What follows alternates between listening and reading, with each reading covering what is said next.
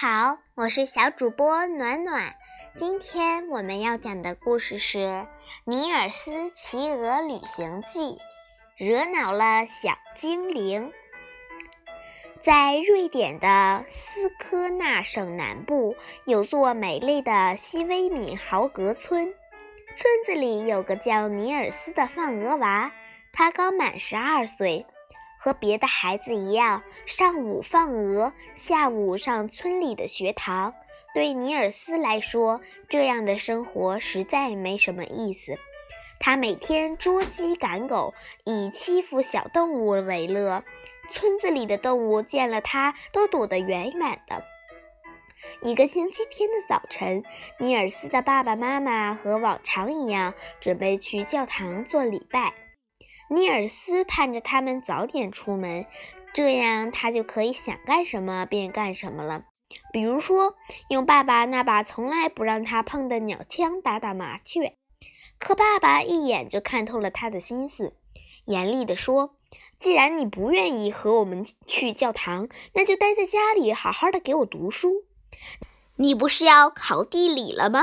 回来后我要检查你背的怎么样。”妈妈从尼尔斯的书包里拿出地理书，摆在他面前，叹了口气，就出门去了。他们的日子并不富裕，家里只有一小块土地、一头猪和几只鸡。最近养了些奶牛和鹅后，日子才好过了一些。但这个捣蛋儿子让他们操碎了心，他整天惹是生非，搞得家里鸡飞狗跳，不得安生。尼尔斯趴在窗口，看着他们的马车走远了，却一点儿也开心不起来。他嘀咕着：“怎么办呢？不能玩，还要背这无聊的地理，读这些东西对我有什么用？”他尝过爸爸皮带的滋味，所以只能一屁股坐下来念起书来。拉普兰位于瑞典北部，气候寒冷。念着念着，他的声音越来越轻，迷迷糊糊打起了盹儿。尼尔斯硬撑着想保持清醒，可是课本上那些河呀、海呀，才引不起他的兴趣呢。读着读着，他的眼皮儿就抬不起来了。也不知迷糊了多久，尼尔斯忽然听到身后传来了一阵悉嗦嗦的声音。他揉揉眼睛，从对面的镜子里看到自己身后那只老古董箱子，不知怎么敞开着盖儿。他心想：奇怪，那只大箱子里放着的都是旧东西，妈妈是从来不让人去翻动的呀。再说，他出门之前也并没有打开过那只箱子。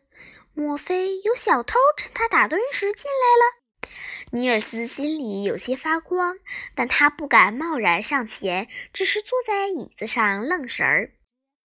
过了一会儿，箱子边上冒出一点什么东西，尼尔斯还以为自己看花了眼。他使劲揉揉眼睛，看清了那一小团东西，原来是一个很小很小的小人。他只有巴掌般高，头上戴了顶考究的礼帽，脸上全是皱纹，身穿笔挺的礼服，扎着整齐的领结，衣领和袖口还绣着精美的白花边。这个巴掌大的小人儿正躺在箱子边上，准备往上下呢。难道这是传说中的小精灵吗？村子里所有的孩子都听过关于他的传说。据说小精灵的本事可大了，它会和动物聊天，会让雨水变成雪花，会让石头缝蹦出花来。只是它的个头比想象中的小太多了。原来，小精灵就是这副模样。这么小的袖珍老头有什么好怕的呢？只见小精灵这时又回身趴在了箱子上，低头翻弄箱子里的古董，根本没有注意到尼尔斯。尼尔斯的胆子渐渐大起来，为什么不捉弄捉弄他呢？那一定比逗弄小动物有趣的多。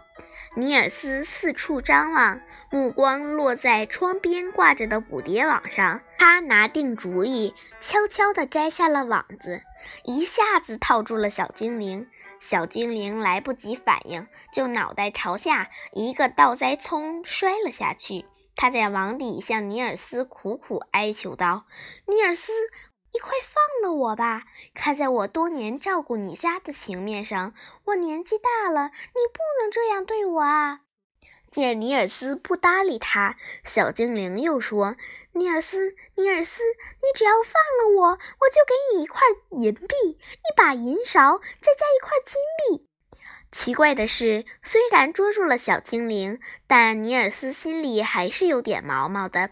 小精灵毕竟不是院子里那群不会开口的动物啊。不过，一想到那些钱币能买好多好多诱人的东西，他就满口答应了，抬起网子准备放小精灵出来。就在小精灵快要爬出来的时候，尼尔斯突然后悔了。他理应要求得到更多的金币，或者最起码，他应该让小精灵把所有课本上的东西都装进他的脑袋瓜。想到这儿，他手腕一抖，想把小精灵再晃回网底去。就在这时，他的脸重重地挨了一掌，眼前直冒金花，同时一股奇怪的力量把他猛地推到了后面的墙上。尼尔斯摔倒在地，什么也不知道了。等他醒过来时，哪里还有什么小精灵？大箱子关得严丝合缝的，捕蝶网也挂在老地方，只有脸上在热热的刺痛。我又在做梦了吧？尼尔斯想。我还是醒醒，赶紧背书吧。他抬起头，发现桌子和椅子变得好高。好高，他得像爬树一样爬到椅子腿之间的横栏上，再顺着椅子腿往上爬，才够得着座位。地理课本倒还摆在桌上，但是它太大了，他得跑上几步才能看全一个字。啊！男孩惊慌地想，一定是小精灵对屋子施了魔法，把这间屋子和屋里的东西都变大了。他抬头四处张望，看到对面的镜子里站着一个很小很小的男孩，头上戴着当地时兴的尖帽子，穿着皮裤。啊，又来了一个小的，还模仿我的打扮。他紧张地后退了一步，发现那个小男孩也后退了一步。他停住不动，小男孩也马上站住。他朝着小男孩做鬼脸儿，小男孩也回敬他一个鬼脸儿。他围着镜子转了几圈，想弄个明白。可是镜子后面哪里有什么小人？他惊恐地想：莫非镜子里的小男孩不是什么小精灵，是被小精灵施了妖术变小的自己？起初，尼尔斯怎么也不相信这么荒谬的事。我一定是在打盹儿。或者和平时上课做的白日梦一样，只是在胡思乱想罢了。我一定会把自己变回原来的模样的。他走到镜子前，闭上眼，等着恢复原样。过了几分钟，他满怀希望地睁开眼，原来的尼尔斯没有回来，镜子里还是那个小的不能再小的可怜小人儿，他的模样也没有变，头发还是乱得像鸟窝，鼻尖上还是长满了雀斑，皮裤和袜子上的补丁还都在老地方，当然，它们的尺寸都变小了。尼尔斯慌了，一屁股坐在地上哭了起来。可光哭有什么用呢？还是赶紧找小精灵讲和吧。尼尔斯打起精神，到处寻找小精灵，爬进床底下，钻进橱子里，只钻进黑乎乎的老鼠洞。小精灵，请你把我变回尼尔斯吧！我以后再也不淘气了，再也不在上课时睡觉了，再也不欺负小动物了。求求你，只要把我变回人，我一定做个听话、懂事、孝顺的好孩子。精灵老爷爷，求求你，你快显灵吧！可不管他怎么哀求和许诺，小精灵压根儿就不露面。也许他会像传说中的那样，藏在牛棚里。男孩撒腿往牛棚跑去，门幸好是半掩着的，否则他连门锁都够不着。这时，尼尔斯家的院子里热闹极了，一只跳来跳去的麻雀正扑扇着翅膀。